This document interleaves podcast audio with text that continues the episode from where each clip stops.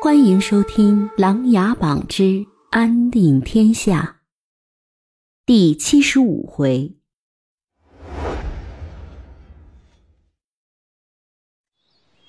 金秋十月，到处都是丰收的水果。飞流拿着一个大鸭梨，骑在马上，不停的啃着。萧庭生看着飞流那股吃相，心里是乐开了花。陆源和林深紧随身后，嘴里也啃着梨子。按照萧景琰的旨意，萧庭生要把飞流护送回琅琊阁，然后和陆源、林深一起，还要在琅琊阁再学一半年。几人已经行走了好几日，这一路的风景真是美不胜收。他们是一边游览一边赶路，悠然自得，好不快活。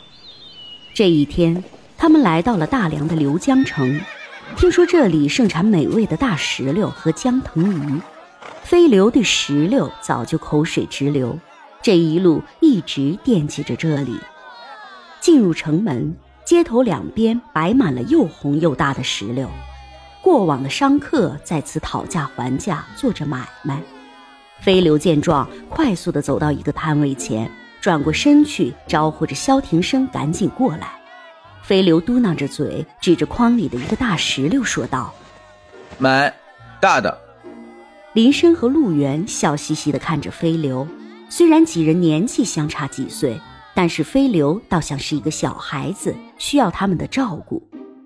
好的，我的飞流哥，给你买最大的。萧庭生蹲下来，准备去拿筐里的大石榴。这个我要了。一个悦耳的声音在萧庭生身边响起。萧庭生转头一看，一位妙龄女子也蹲了下来，快速拿起筐里最大的石榴。飞流翘着嘴巴，恶狠狠地对他说道：“我的。”女子婉然一笑：“谁先拿到就是谁的了。”说完，把几枚铜钱放到商贩的手里，转身就要离去。飞流气不过，赶紧拦住女子，不让其离开。小子，赶紧给我让开！”女子狂傲地说道。飞流一听，哪能受这样的气，举起拳头就要砸过去。萧庭生立即挡住了飞流的拳头，说道：“飞流哥哥，切勿动手。”不与女子一般见识，我们换一个地方买就是了。飞流生气的放下拳头，哼了一声，跟着萧庭生去其他摊位买去了。林深和陆源看了看女子，摇摇头，也赶紧跟了过去。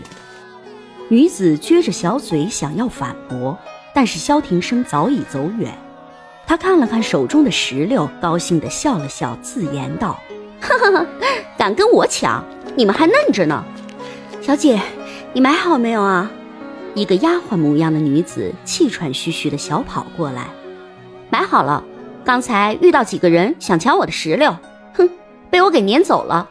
小姐，你真的是遗传了夫人的喜好，要是夫人健在，他一定会给你准备好多好多的石榴。丫鬟接过女子手中的石榴，准备放到左手的篮子里。女子瞟了丫鬟一眼，没有作答。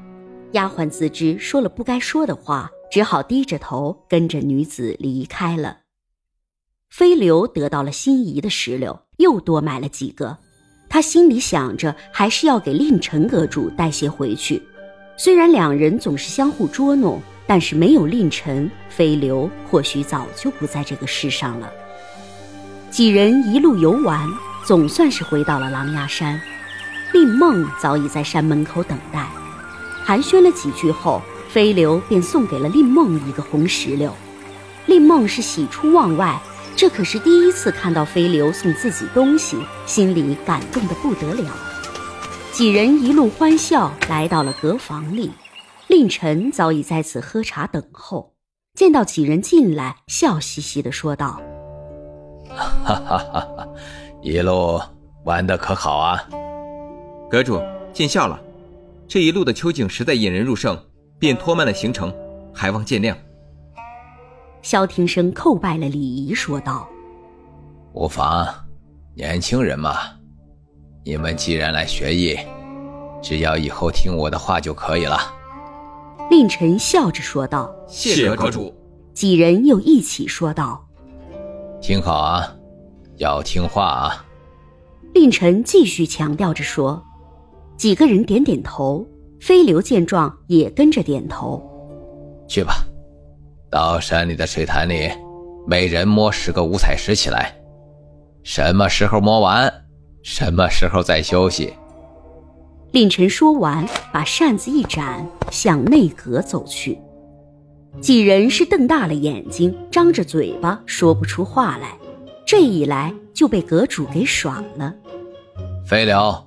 你不用摸，你和林梦当监工啊。水潭那里还有一个人正在那儿摸呢。令臣突然回头又补充说道：“几人耷拉着脑袋，只好往水潭方向走去。他们心里明白，水潭深不见底，五彩石又全部在水底。以前萧庭生在琅琊阁学艺的时候，也被令臣捉弄过，摸了一天也才摸了八个五彩石。”现在可好，一下要摸十个起来，这根本就没法完成任务嘛！王爷，阁主是不是有点过分啊？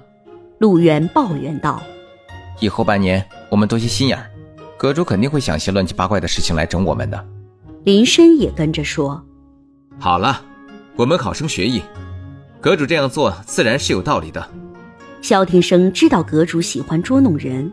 他还记得阁主的书信，关键时刻一打开就是一个字“跑”。虽然有捉弄的意思，但是那个场面只有跑才是上策，所以阁主安排的事情绝对没有问题。本集故事播讲完毕，欢迎订阅与分享。